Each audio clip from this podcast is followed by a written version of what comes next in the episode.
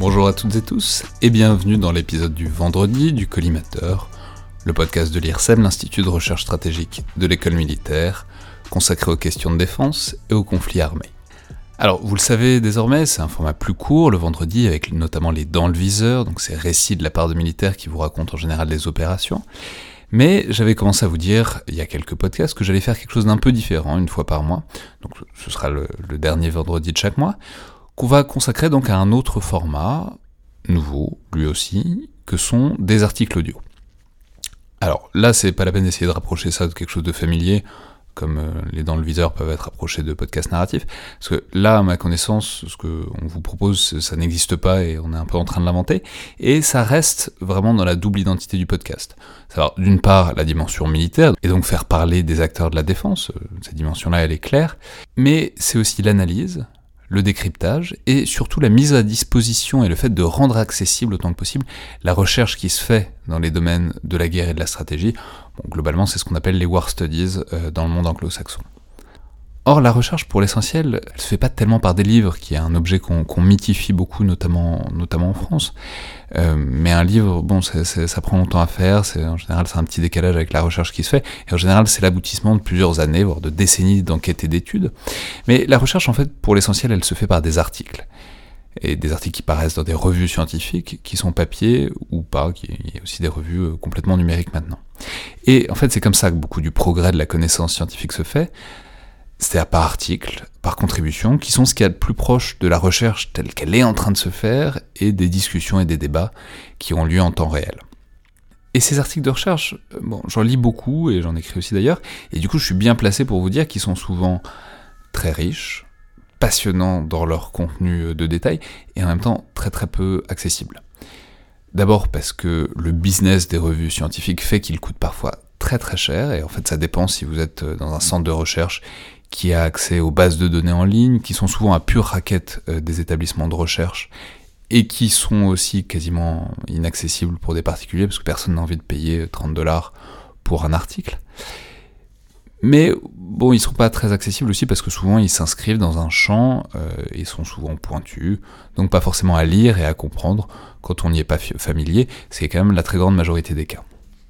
Et donc ici, le pari c'est de dire que c'est intéressant et que cette recherche est intéressante, que ces articles sont intéressants et que donc on peut les rendre intéressants et en fait assez facilement accessibles pour peu qu'on prenne juste la peine de les expliquer et de les reformuler.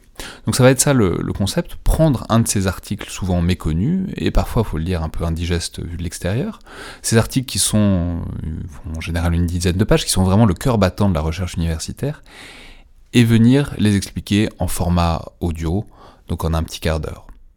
Donc ces articles montraient comment ils ont été faits, pourquoi ils s'intéressent à un sujet précis, et comment ils font et ont fait progresser la recherche en général dessus, et éventuellement pourquoi c'est utile pour ceux qui sont acteurs du monde de la défense.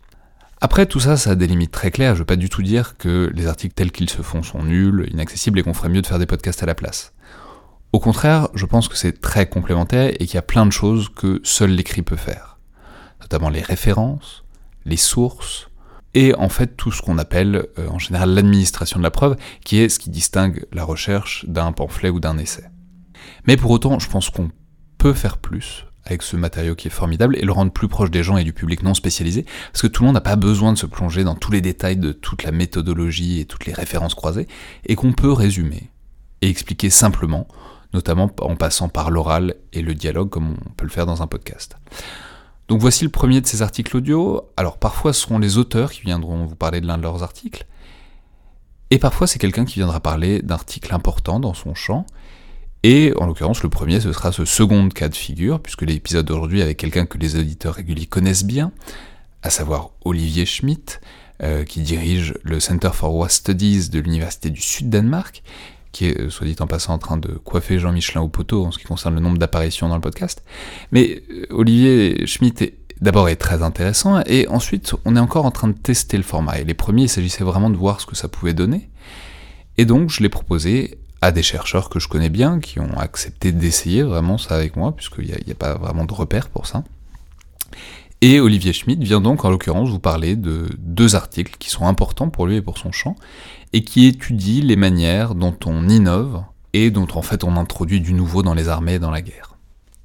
Alors, je suis évidemment preneur de tous vos retours, par mail ou par les réseaux sociaux de l'IRSEM, puis si certains chercheurs veulent par ailleurs venir parler d'un de, leurs articles ou d'articles euh, d'un ou d'une autre, je suis ouvert évidemment aussi à toutes les suggestions.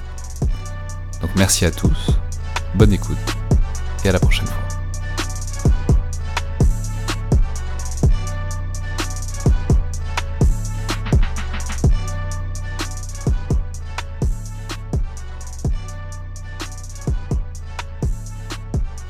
Bonjour Olivier Schmitt. Bonjour. Alors, euh, les auditeurs se souviennent probablement de vous, parce que vous êtes venu déjà il y a quelques mois dans le podcast pour nous parler de vos recherches, notamment sur l'OTAN, mais aussi sur les problématiques d'innovation euh, au sein des armées. Et c'est donc de ça que vous venez nous parler dans cette capsule, cet article audio, ou plutôt ces, ces articles audio.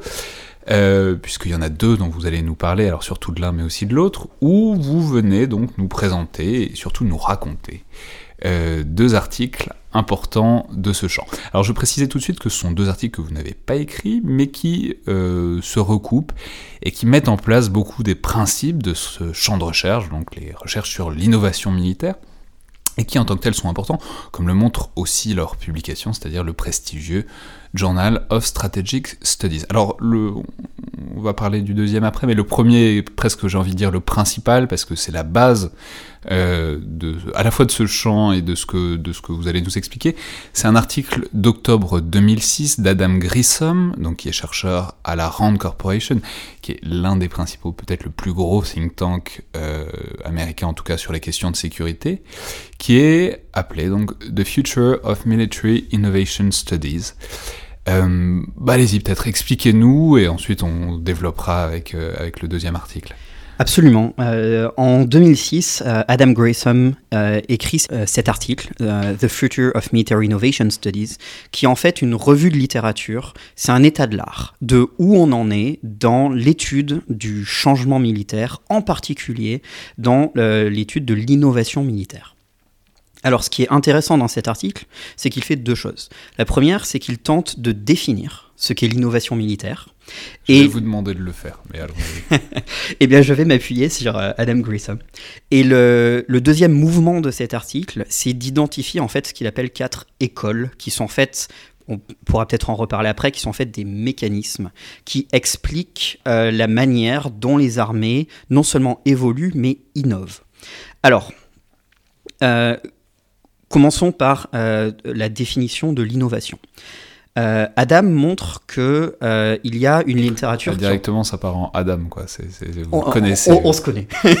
Et on y reviendra peut-être ensuite. D'ailleurs, c'est un, un, débat qui est très endogame, le débat sur l'innovation militaire.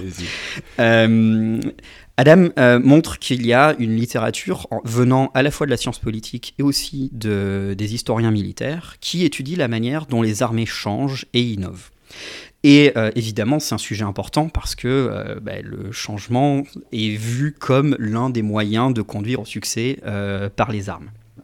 Et il montre que le vocabulaire de l'innovation est utilisé assez largement dans, dans le champ sans définition consensuelle. Donc on a euh, certains auteurs adoptent des définitions de l'innovation basées sur le changement doctrinal par exemple. D'autres adoptent des définitions de l'innovation basées sur l'introduction d'un nouveau euh, d'un nouveau type d'équipement, type euh, le porte-avions par exemple, qui change la structure des forces armées. Donc ces, ces définitions ne sont pas vraiment compatibles entre elles. Oui, donc c'est ça, c'est pas la même chose. On peut dire que le changement, c'est euh, c'est quand on, on, pense différemment, ou que le changement, c'est quand il y a des nouveaux matériels mais bon, il faut essayer de rejoindre, de, de, de mettre une grande, un grand concept là-dessus pour le travailler efficacement. Quoi. Voilà, et puis la différence, c'est que le changement arrive tout le temps.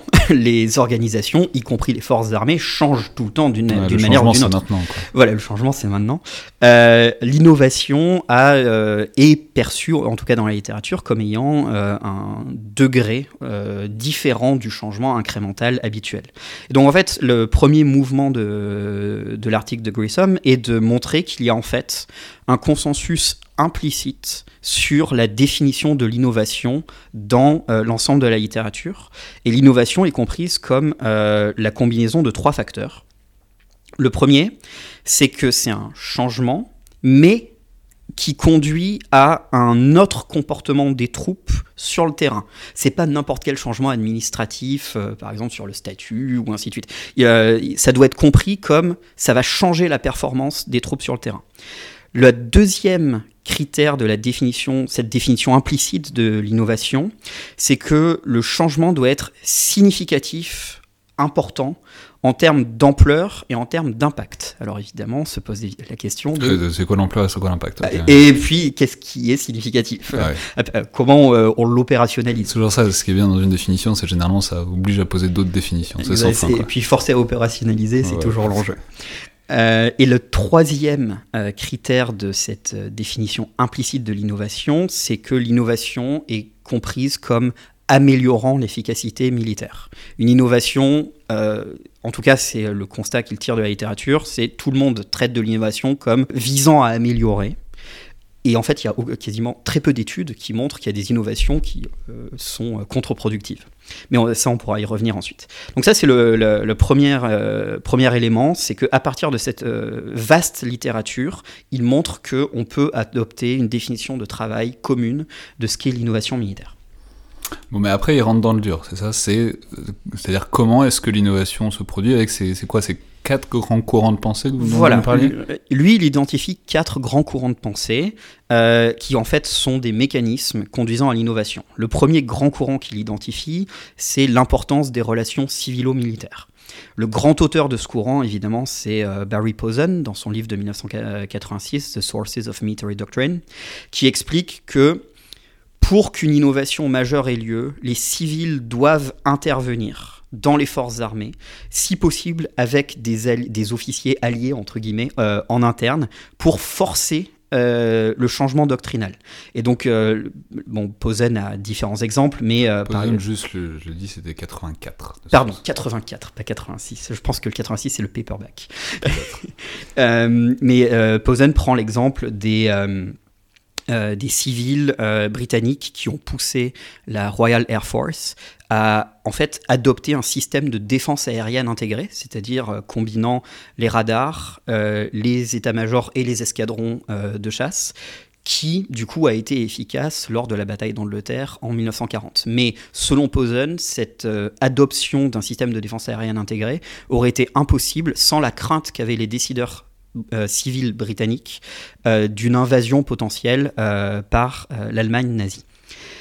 Il y a un deuxième mécanisme, une deuxième école que Grissom identifie, c'est celle de la compétition entre les différentes armées donc la marine contre euh, l'armée de l'air, contre euh, l'armée de terre.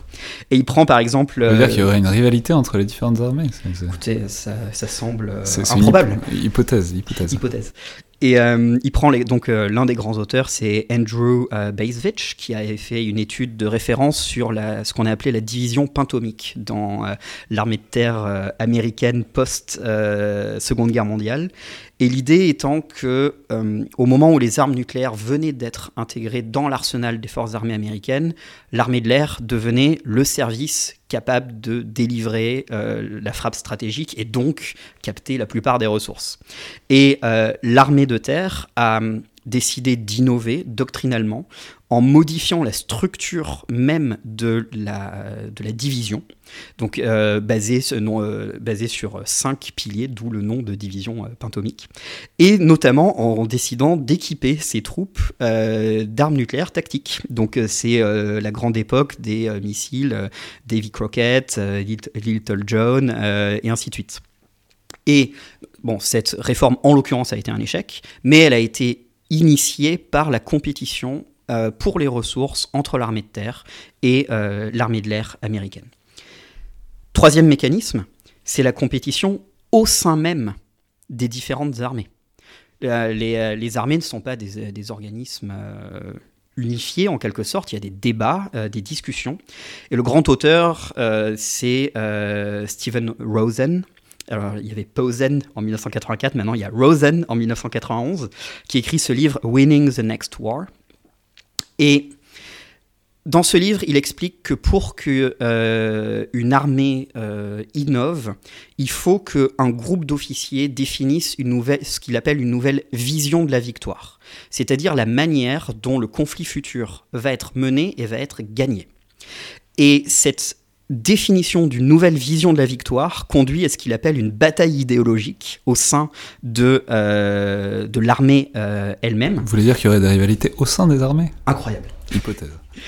Euh, et cette bataille idéologique, en fait, va se traduire par une vraie compétition pour l'attribution des postes clés et de la formation des autres officiers. Parce qu'il y a un enjeu de la formation, de convaincre en fait les, euh, les, jeunes pousses de la nouvelle vision euh, du combat.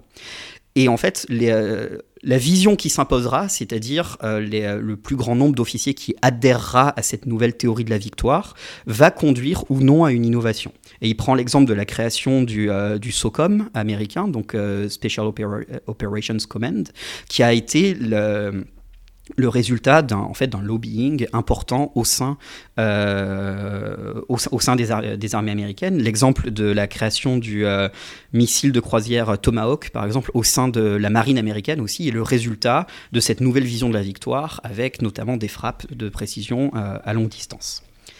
Dernier modèle. Euh, qui explique aussi euh, l'innovation militaire, c'est ce que euh, Adam Grissom appelle le modèle culturel, mais qui est en fait euh, l'impact de la culture organisationnelle dans la capacité à innover.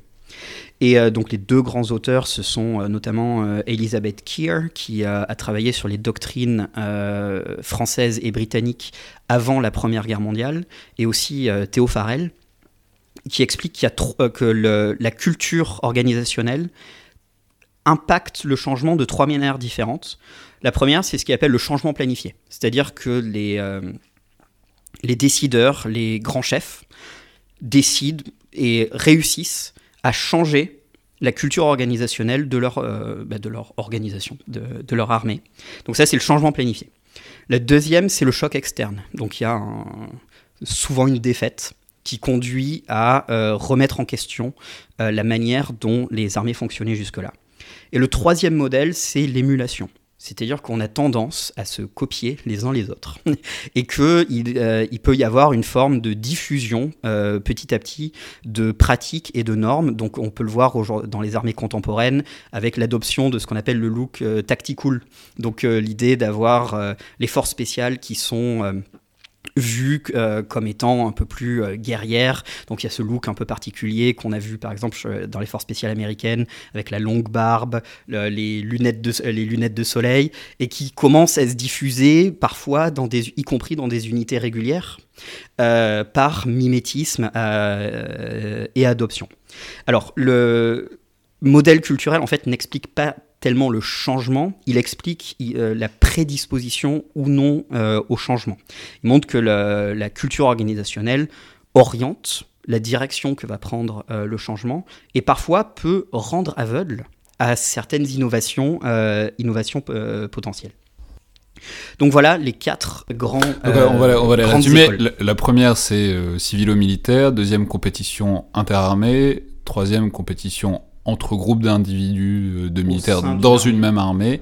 Et quatrième, disons, les changements culturels, euh, le- les, disons, les influences, euh, les influences d'une culture organisationnelle, quoi. Exactement.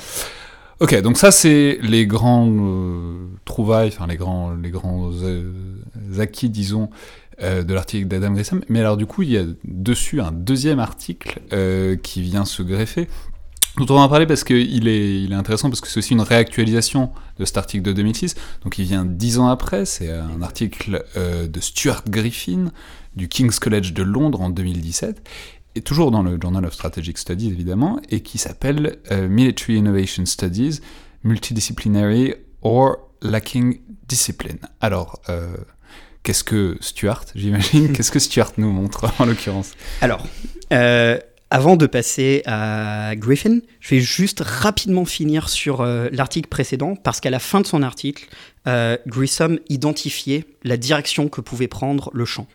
Et il montrait notamment qu'il était important d'étudier ce qu'il appelle le, changement de bas en haut, bottom-up. Et l'idée de euh, ce qu'on a ensuite appelé l'adaptation militaire, c'est-à-dire de regarder comment les armées changeaient du fait qu'elles étaient impliquées dans un conflit. Et c'est effectivement un agenda de recherche qui, entre le milieu des années 2000 et le milieu des années 2010, a été très important dans le champ, notamment du fait des interventions en Irak et en Afghanistan. Euh, et euh, on a eu des travaux majeurs euh, qui ont montré comment l'adaptation se faisait une fois que les armées étaient déployées. Et donc ça a rajouté en quelque sorte une nouvelle école ou un nouveau mécanisme pour expliquer le, le changement militaire. Bon, pour le dire simplement, c'est on arrive avec de grosses idées en Afghanistan, on voit que ça marche pas et que, eh ben, et que, voilà, et du coup, du coup, faut changer pour faire un truc qui marche. Quoi. Du coup, faut changer. Et, et la question c'est comment est-ce qu'on change, quel est le degré de changement, est-ce que le changement s'institutionnalise derrière ou non. Euh, donc ça, ça a été un, gros, euh, gros champ de recherche. Euh, et d'ailleurs, Adam Grissom a fait une mise à jour qui est disponible exclusivement en français, d'ailleurs, de son euh, de son article en 2015 dans le livre euh, Guerre et stratégie, approche concept que euh, Joseph Enrotin, Stéphane Tailla et moi-même avons dirigé.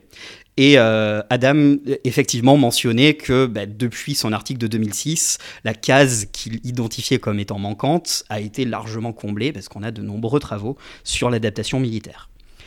Vient l'article de Stuart Griffin dans lequel euh, Stuart essaye en fait de prendre un peu de recul par rapport à l'ensemble du champ et essaie de, prendre du recul en montrant où est-ce qu'on en est dans notre en fait notre compréhension de la manière dont les armées changent. Et il montre en fait que c'est un champ scientifique qui a un avantage qui est que globalement les, euh, les gens travaillent à peu près ensemble, ils sont peut-être pas forcément scientifiquement d'accord, mais il n'y a pas de euh, a pas d'opposition clivé, tranché, très net. Alors c'est bien parce que ça évite que les gens s'insultent en conférence, mais pour lui, il y a ça aussi. Ça, ôte euh, beaucoup de sel au colloque. exactement. Mais euh, et puis bon, les, gens vont boire des verres ensemble, tout ça, tout, cela est fort sympathique. Mais pour lui, il y a, ça peut potentiellement poser un problème scientifique qui est que, euh, au fond, il y a ce risque de ventre mou de bon ben finalement ce mécanisme il est important mais peut-être que celui-là aussi mais peut-être que celui-là aussi. Et euh, ça empêche une véritable réflexion sur bon à, quel moment un mécanisme causal est plus important qu'un autre. Le problème c'est intéressant ça c'est le, problème quand on est tous copains dans la recherche c'est que personne n'a jamais tort du coup. Ben, le problème c'est que ça empêche aussi de hiérarchiser euh, la, la l'importance des différents mécanismes causaux. Et euh, alors pour moi, euh, cet article enfin, cet argument est un poil trop positiviste, c'est-à-dire qu'il essaie de trouver un vainqueur parmi différents, euh, différents mécanismes. Je pense, et en tout cas, c'est la manière dont il le présente dans l'article. Il dit, à un moment, il faut trancher. Moi, je pense qu'il faut plus hiérarchiser que trancher, ce qui n'est pas exactement la, même chose. Euh, mais en tout cas, c'est l'argument de, Griffin, c'est de dire, bon, bah, si tout le monde est d'accord que tout est à peu près important, au fond, on sait plus ce qui est important. Et il va falloir euh, remettre, euh, en gros, se remettre au travail pour euh, rethéoriser et re, redéfinir ou re-identifier des mécanismes causaux qui permettent d'expliquer le changement. C'est très vrai, c'est très intéressant. C'est toujours la grande tragédie des universitaires qu'à force de nuancer, nuancer, nuancer, ce qui est ce qui, ce qui, est généralement plutôt un témoignage d'intelligence, on finit par ne plus rien dire euh, très clairement. Quoi. En fait, c'est tout l'enjeu de la théorie qui est euh, toujours une simplification du réel, mais qui a aussi prétention à l'expliquer. Et donc, euh, il faut trouver ce bon équilibre entre la granularité et donc le fait que le réel est infiniment complexe et qu'on peut passer des heures et des heures à le décrire, et aussi un degré de montée en généralité et donc d'identifier des mécanismes généraux.